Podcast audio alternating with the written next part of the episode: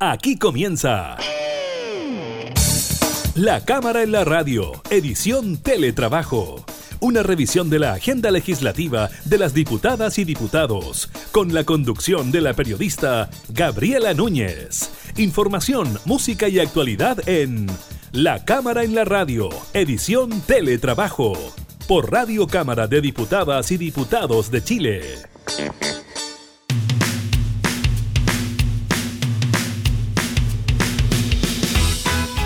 Tal? ¿Cómo están? Bienvenidos a un nuevo programa de la Cámara en la Radio en esta modalidad de teletrabajo. Continuamos en esta etapa de cuarentena para diversos puntos de nuestro país, producto de la pandemia del COVID-19. Estaremos precisamente hablando de eso, de los nuevos casos, también de las comunas que entran de la cuarentena, las que salen eh, también eh, de estas cuarentenas de lunes a viernes en la región metropolitana.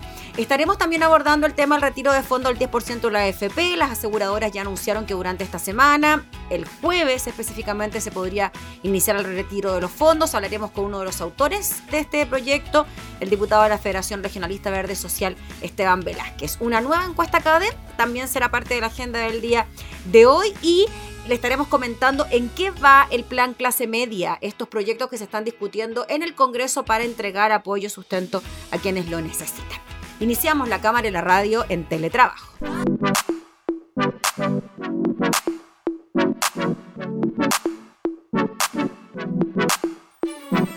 Ya no quieres quererme,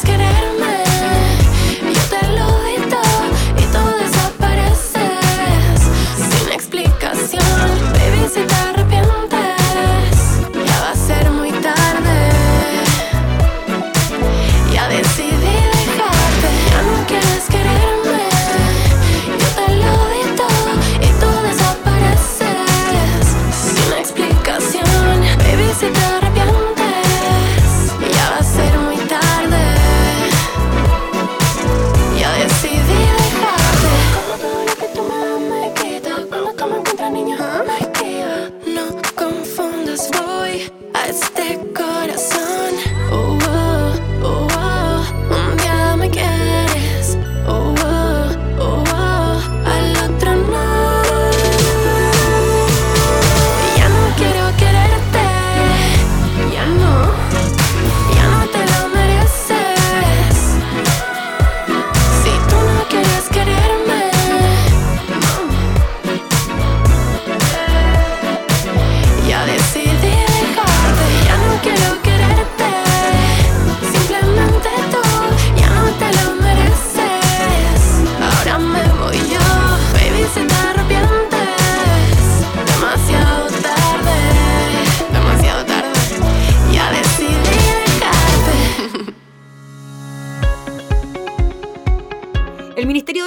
Informó 75 decesos por COVID-19 sobre la base de los datos entregados por el Departamento de Estadísticas e Información de la cartera, lo que eleva el total nacional a 9.187 desde iniciaba la pandemia a principios de marzo.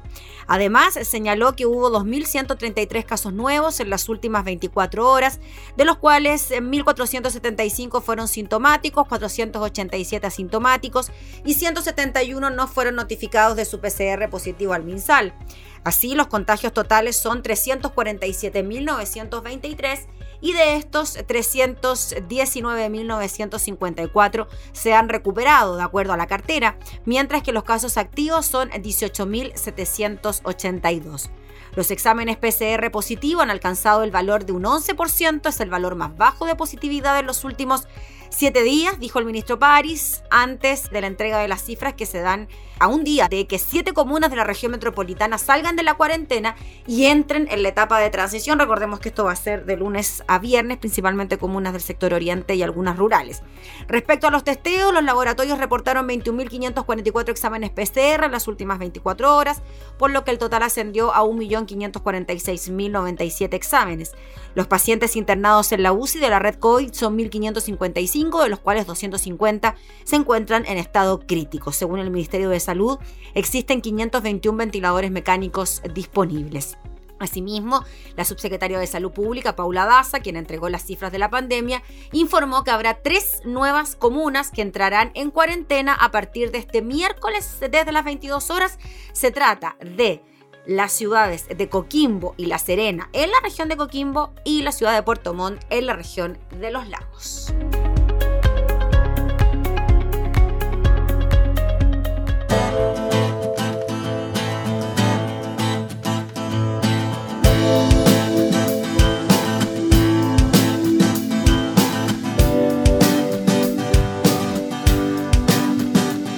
Cárcel de las piedras que nos tapan el sol. Tiene miedo el carcelero de nuestro amor y la bruma que avanza en la luna ha tatuado la piel del más fiel.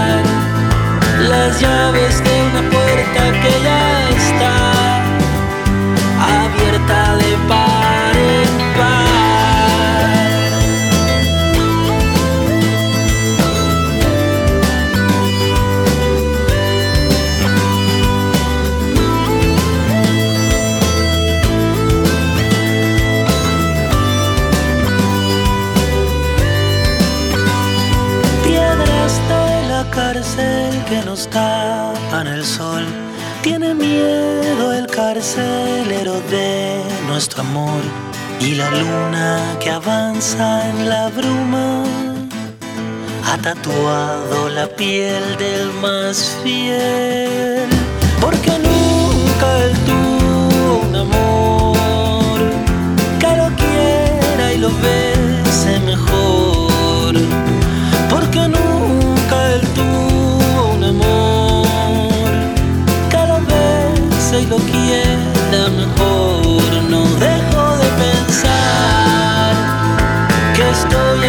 ardiendo en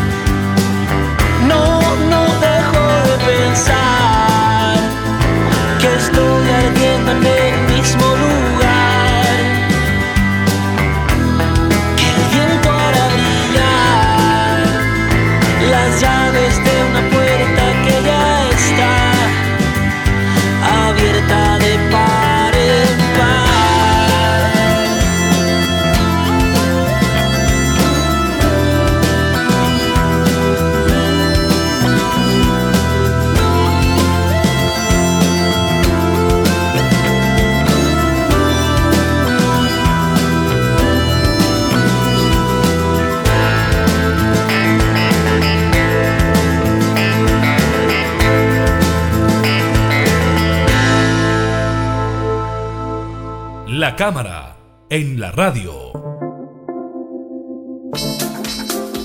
El tema de estas últimas semanas ha sido el proyecto que permite el retiro del 10% de las AFP, proyecto que ya no lo es, se transformó en ley una vez que el presidente de la República, Sebastián Piñera, en una ceremonia más bien privada, promulgó esta iniciativa y desde las aseguradoras de fondos de pensiones están diciendo que esta semana ya podría comenzar la devolución de alguna manera de estos fondos, la entrega de estos fondos a los usuarios. Vamos a conversar de este tema con uno de los parlamentarios impulsores de la iniciativa, autores del proyecto, Esteban Velázquez, integrante de la Federación Regionalista Verde Social. Muchas gracias, diputado, por recibirnos. ¿cómo está Gabriel? No, al contrario, gracias a usted. Importante hoy día, sobre todo lo que, lo que se manifiesta que ya ya es ley de la República. Generalmente hablamos en, el Parlamento de aquellos proyectos que están en trámite propio de los procedimientos, pero hoy día puedo hablar que ya es una ley de la República y eso habla bien también de la agilidad, más allá de todos los pormenores políticos que, que hubo durante la semana de discusión. Oiga, quedémonos un poquito en eso, diputado. Usted junto a los parlamentarios de la Federación Regionalista Verde Social presentaron esta iniciativa y quizás en un primer momento no había tanto consenso ni siquiera por parte de la oposición en respaldar este proyecto. ¿Cuánto pesó la ciudadanía, diputado Velázquez, a la hora de que finalmente esto se lograra aprobar? A mí me parece que justamente el mérito que ha tenido este proyecto y que como Federación Regionalista, que no solo Gabriel el nombre regionalista hemos tenido varios partidos en los últimos 20, 30 años en la democracia chilena, pero este partido, esta federación regionalista eminentemente regionalista. Vivimos en las regiones y desarrollamos política en las regiones, porque ocurre que muchos parlamentarios se declaran de regiones, pero su vida en el área metropolitana, sin menoscabar nada. Ahí ocurre casi toda la política nacional. No obstante, a nosotros nos importa mucho el sentido empático, y creo que este proyecto fue empático con la ciudadanía. Y usted lo decía bien, el partido de manera tímida el apoyo incluso dentro de la oposición, que hoy día a lo mejor no cabe mencionar al sector que en algún momento uno le dice, mira, te invitamos a, a firmar este proyecto, vamos, mira, por ahora pasamos, estamos en otra, vamos por la reforma. Bueno, y nuestro más convencimiento era que sí era posible, y, y claro, la ciudadanía tuvo mucho que ver al respecto, no porque el proyecto adquiere una popularidad porque sí, sino porque se entendía que este iba a ser un instrumento ante situaciones de crisis económica como las que había que conocer ahí en el barrio, en la población, en la villa, en el centro, en la comuna eh, de mayor ingreso y la menos ingresos. Todos estaban con alguna complicación y una fórmula, entendiendo que el gobierno tenía su postura y que parecía que ya era imposible llegar a un acuerdo mayor cuando decía, esto es lo último que tenemos, este es el último esfuerzo, muy duro el gobierno, el ministro de Hacienda Briones. Por lo tanto dijimos, este puede ser una buena alternativa. Y después, claro, adquirió el respaldo ciudadano que hoy día lo ha transformado en ley. Y esperaba, diputado Velázquez, el respaldo bien contundente que tuvo ya en la última votación en la Cámara de Diputados por parte de Chile Vamos. Esperábamos que algunos se sumaran, esperábamos que algunos sumaran. Nosotros siempre pensamos que el presidente de Renovación Nacional estuvo con la intención de aprobarlo desde un comienzo y tuvo mucho tironeo con alguna actitud hasta medias matonescas al interior, porque una cosa es típica frase cliché que, que los partidos discutimos, esa es la democracia, pero hay unos tonos y que son de matonaje político, y yo creo que se vio sometido a eso el presidente del Corde. Creo que, bueno, después lo que se hace es consumar ya algún anuncio. No obstante, creo que también en la última, en la última votación en la Cámara de Diputados, varios se subieron porque su electorado además lo iba a castigar. Mm. Creo que no hay convencimiento todavía en eso. Pero pienso que profundamente hay algunos que no están convencidos no obstante su electorado los tenía muy presionados.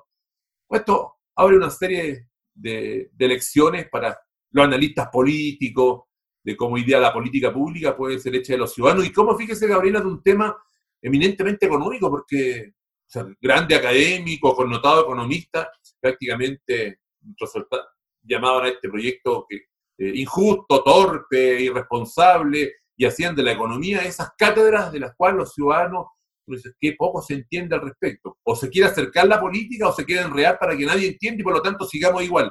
Y este proyecto fue claro, sencillo, puso montos, plazos, y al día siguiente, cuando se ha aprobado rotundamente tanto en el Senado como en la Cámara de Diputados, aparecen casi los mismos economistas indicando que finalmente no va a ser tan afectada la economía, que va a ser un impulso, un, un impulso a la economía. Yo creo que algo que además no han visto, lo he escuchado y he leído en un par de artículos más bien de profesionalidad y la salud.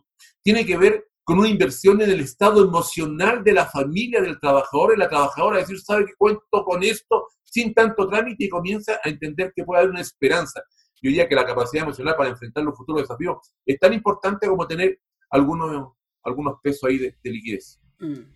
Diputado Esteban Velázquez, por lo mismo, ¿qué le pareció la decisión final del gobierno de no acudir al Tribunal Constitucional, de no ingresar un veto al Congreso para impedir la promulgación de la misma ley y que además en paralelo se promulgara esta iniciativa sin un acto, sin una ceremonia como estamos acostumbrados a ver en otras leyes, sino que se emite un comunicado y se dice que la ley fue promulgada y que entrará en razón Contraloría y se hace todo más bien en privado, ¿no? Sí, yo me imagino un poco una escena ah, muy ficticia, por supuesto, al interior de la moneda, al presidente de la República em, empujándolo, alguien empujando a que, a que ya no vaya al veto y que firme pronto esa ley porque el país podría moverse un poquitito.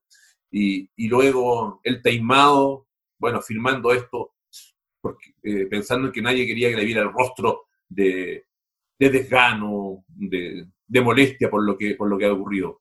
Fueron horas bastante difíciles para la moneda, sin embargo, a lo menos primó un poquito la cordura y creo que lo mejor que podía hacer el presidente ante un... y reconocer el poder eh, que tenía el, Congreso, porque finalmente representamos a una buena cantidad de ciudadanos, cosa que el presidente ha estado menospreciando hace bastante rato, y en ese momento de cordura me pareció que fue inteligente haber, eh, no, haber, no haber vetado esto, mucho menos ir al TC, y haber promulgado de inmediato, a las pocas horas, haber anunciado el anuncio y la promulgación.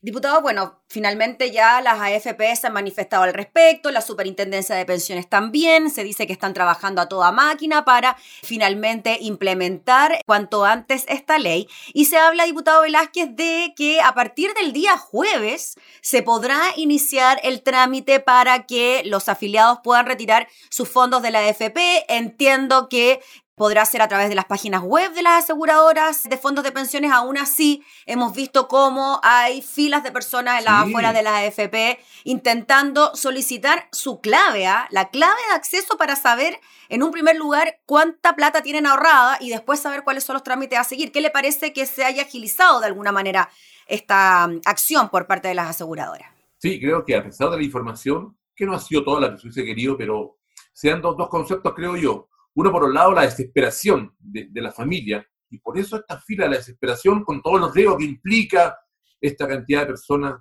aglomeradas en unas cuantas cuadras. Es la desesperación de no tener hoy día los recursos necesarios para enfrentar lo que no querían entender algunos economistas. La crisis económica, el pasar hambre, si la gente dice que más del 60% lo quiere para comprar alimentos y otros tanto para pagar algunos servicios básicos, cerca del 80%.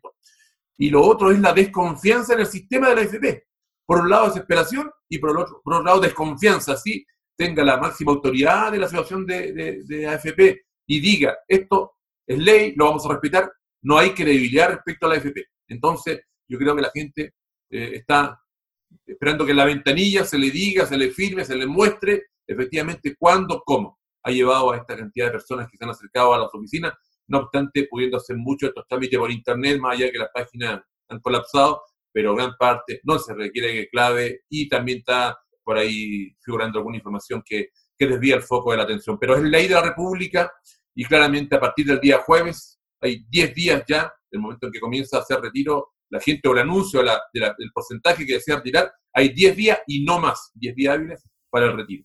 Mm. Sí, y entiendo también, diputado Velázquez, que las personas que tengan, por ejemplo, menos de un millón de pesos ahorrado en la AFP podrán recibir el pago en una sola cuota, que era lo que se temía, ¿no? De que las personas quizás que tuvieran bien poquito ahorrado recibieran esto en dos cuotas y que a la larga no tuviera mucha injerencia en la economía familiar.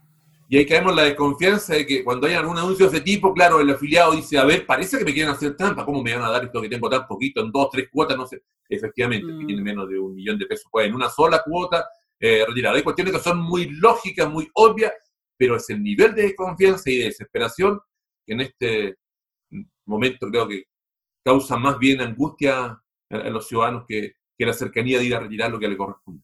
Diputado Esteban Velázquez, ¿usted cree que con esta mm, aprobación contundente en el Congreso de una reforma constitucional como esta, ¿Se puede abrir el paso para una reforma más contundente a las pensiones? Sabemos que la iniciativa está en el Senado, que se han eh, presentado una serie de indicaciones al respecto, que todavía no hay un consenso mayoritario frente a esta propuesta del Ejecutivo. ¿Cómo ve usted eso, el tema de las pensiones en general en Chile?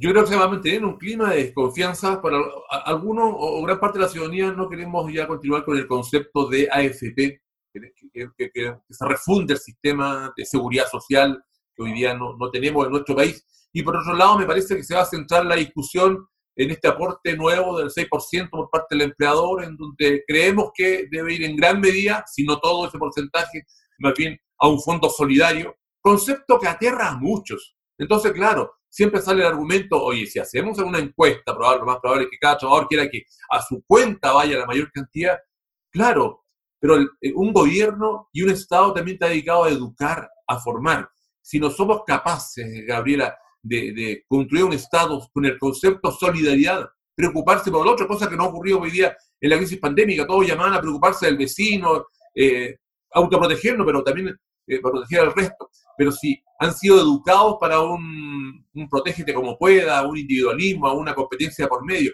Lo mismo hoy día, capitalización individual en la AFP, lo mismo en la ISAPE, no hace mucho en la educación. Entonces, yo creo que es momento también, junto con llevar una discusión que es técnica, oye, pero ¿qué queremos? Porque si vamos a profundizar los sistemas, por mucho que pongamos mayor cantidad de recursos en su cuenta, Gabriela, en la mía, en el vecino Punta Arena o Darica, implica que estamos formando el mismo país para que en 10, 20 años nuevamente nos veamos enfrentados. Yo creo que lo que los estados y los gobiernos deben buscar al no enfrentamiento. Y eso se hace con política pública, pero también que con educación. Yo espero que sea una buena oportunidad para que el concepto de solidaridad en un nuevo sistema de seguridad social estoy muy bien implementado, encarnado y graficado en las palabras que cada líder de opinión, sobre todo en la política, tengan lo posible, lo hagan todo.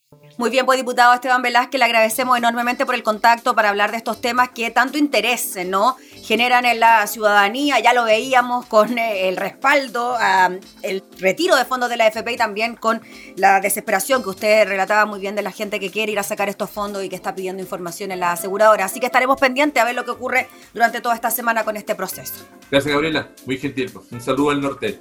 Que esté muy bien. Que esté muy bien, que tenga buen día. Gracias. Igualmente usted. Hasta luego. Era el diputado Esteban Velázquez de la Federación Regionalista Verde Social, autor del proyecto de retiro de fondos de la AFP, hablando entonces sobre el proceso que se iniciaría este jueves.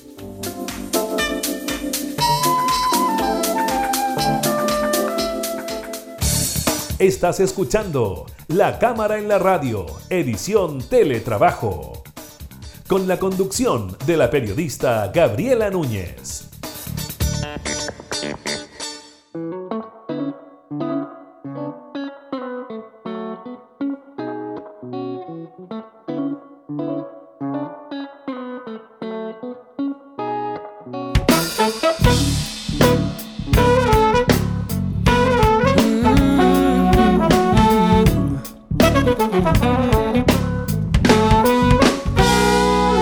Antes que te vayas hoy, llévame contigo, amor.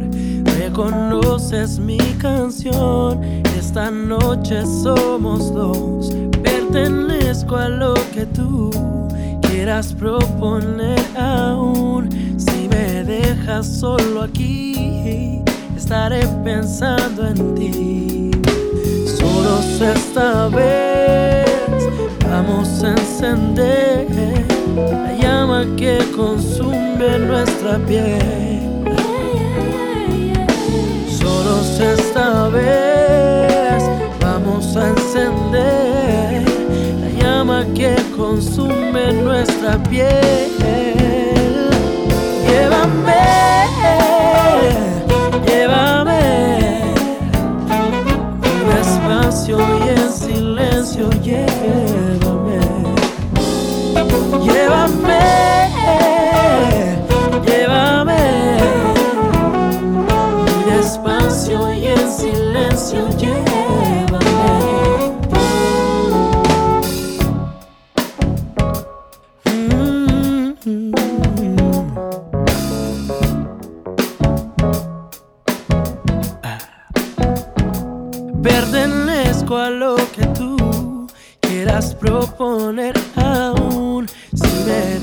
Solo aquí, estaré pensando en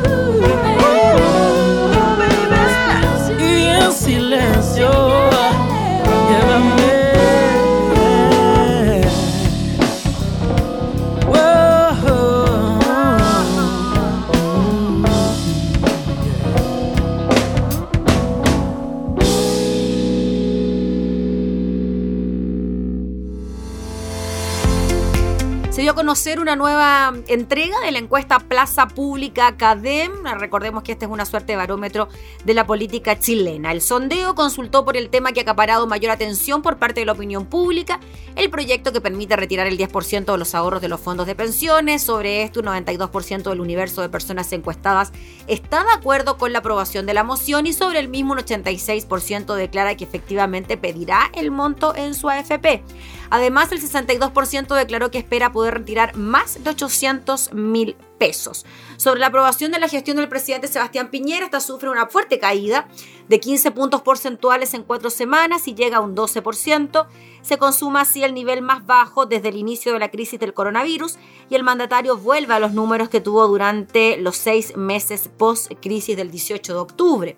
En tanto, sobre el plebiscito por una nueva constitución fechado para octubre, el 71% votaría apruebo, un alza de 6 puntos, y un 20% manifiesta la opción del rechazo, una baja de 6 puntos. Sobre el mecanismo para redactar una nueva Carta Magna, un 55% opta por una convención constituyente, sube 5 puntos, mientras que un 35%, 7 puntos menos, prefiere una convención mixta.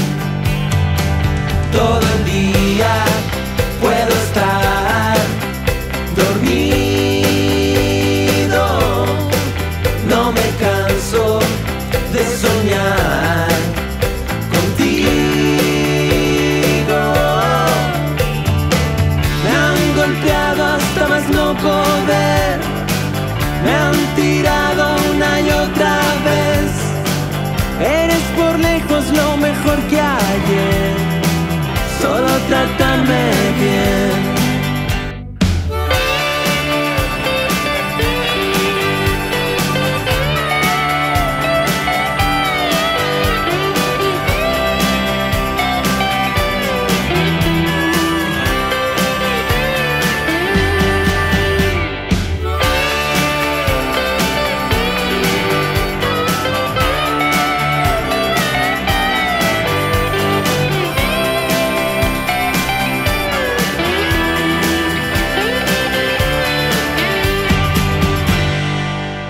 La cámara, en la radio. Luego de que finalmente el gobierno no consiguiera los votos para detener el proyecto de retiro de fondos de la AFP, el gobierno se está enfocando en otras ayudas a la clase media, como el plan de ayuda a la clase media, la simplificación del ingreso familiar de emergencia y la reactivación económica. Es importante, dijo el ministro de Hacienda Ignacio Briones, luego de esta derrota política, poder levantarse, levantar la mirada e ir hacia adelante, luego de que él mismo calificara este proyecto del 10% como una mala medida. El mismo Briones pidió dar vuelta a la página y expresó que lo importante ahora es enfocarse en esta serie de iniciativas que ha presentado el Ejecutivo para ir en ayuda de las familias y los trabajadores en medio de la pandemia. Ayudas que la mayoría se encuentran en plena tramitación en el Parlamento. En lo inmediato, dijo el ministro, estamos tramitando con mucha celeridad el proyecto de ley de apoyo a la clase media, que ustedes saben que es un bono de 500 mil pesos más el acceso a un préstamo estatal solidario para quienes lo deseen, recordó el jefe de la billetera fiscal. ¿En qué está este proyecto? Pues bien, se está tramitando en el Congreso, de hecho, el Senado convocó para esta semana a una sesión para votar esta iniciativa que ya la semana pasada había sido despachada de la Comisión de Hacienda del Senado. Además, en la comisión el ministro Briones accedió a la petición de los parlamentarios Juan Antonio Colomi y José García y presentó una indicación para ampliar el universo de beneficiados que reduce de 500.000 a 400.000 el pie de ingresos formales que tiene que registrar una persona para poder acceder al bono y al crédito blando. O sea, ya no va a ser condición ganar 500.000, sino 400.000 antes de la pandemia. Se trata de un cambio que generará un costo extra de 190 millones de dólares para el proyecto que ayudará a 142.000 personas más. Sin considerar a estos nuevos beneficiados, se estima que el bono lo recibirán 640.000 personas y el préstamo unas 704.000. Hay que recordar que la iniciativa contempla que las personas con ingresos formales previos a la crisis, entre 400.000 y un millón y medio de pesos, podrán optar a un subsidio de 500.000 pesos si es que sus remuneraciones tuvieron una caída del 30% o más. Además, podrán solicitar un crédito estatal por tres meses correspondiente al 70% de la caída que anotaron sus ingresos. El tope de cada cuota será de 650 mil. Los trabajadores que tengan una renta por sobre el millón y medio podrán en cambio acceder a un préstamo por cuatro meses bajo las mismas condiciones. Para el grupo que está entre el millón y medio y los dos millones también existe la posibilidad de pedir el bono, pero de forma decreciente y solo si no pidieron el crédito, o sea, es una opción o la otra. Una vez aprobado el texto legal y promulgada la ley, Hacienda prevé el Ministerio de Hacienda prevé que el beneficio estará disponible para ser pagado en 10 días hábiles. También la semana pasada la sala de la Cámara despachó el proyecto de ley que hará más simple y expedito el acceso al IFE, el ingreso familiar de emergencia. Esto ya está en su segundo trámite legislativo en la Comisión de Hacienda del Senado. Esta instancia retomará el debate de la iniciativa la próxima semana. Se trata de una medida que busca aumentar el universo de beneficiarios del IFE al eliminar el requisito de la vulnerabilidad, estableciendo que solo se necesita estar dentro del registro social de hogares. La expectativa es que el proyecto empiece el lunes a ser analizado por la Comisión de Hacienda del Senado y si es que llega a tercer trámite legislativo, este se lleve a cabo el miércoles. En cuanto al proyecto de liquidez para pymes y reactivación, el proyecto cursa su segundo trámite legislativo y este impulsa medidas tributarias para generar mayor liquidez a pymes y empresas y así fomentar la reactivación. Fue despachado de la Comisión de Hacienda del Senado la semana pasada y quedó entonces lista para su votación en general y en particular en la sala de la Cámara. Así que así están las cosas en cuanto a los proyectos que buscan entregar liquidez y reactivar la economía de nuestro país por los efectos del COVID-19.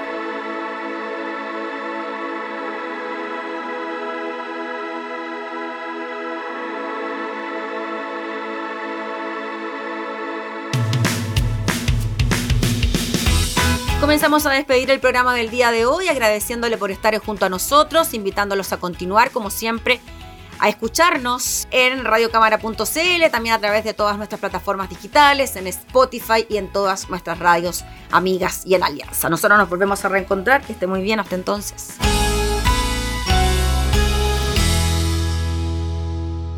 Hemos presentado La Cámara en la Radio, edición Teletrabajo una revisión de la agenda legislativa de las diputadas y diputados, con la conducción de la periodista Gabriela Núñez.